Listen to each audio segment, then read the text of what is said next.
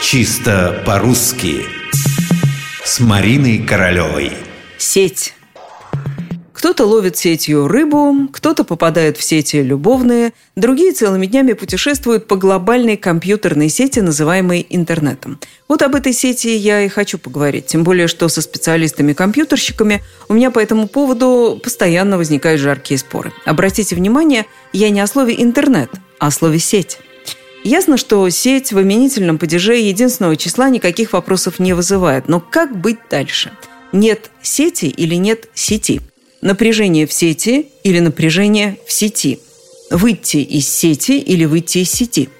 Один мой коллега клятвенно заверял меня в том, что все нормальные люди выходят исключительно из сети, если это интернет. Я же в ответ потрясаю всеми известными мне словарями, где литературным считается совсем другое ударение. Нет сети, выйти из сети, напряжение в сети. Главная моя поддержка в этом деле – словарь ударений Агеенко и Зарвы – он ничего не знает про вариант компьютерщиков и интернетчиков, а жестко предписывает говорить из сети в сети. При этом во множественном числе в косвенных падежах ударение переходит на окончание. Из сетей, сетям, сетями, о сетях.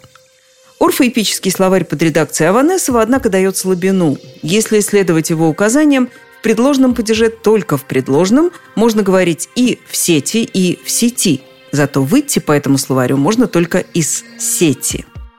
Знаю, знаю, всесильные компьютерщики когда-нибудь сделают свой вариант ударения общеупотребительным. Ну а я, пока этого не случилось, буду говорить только о сети –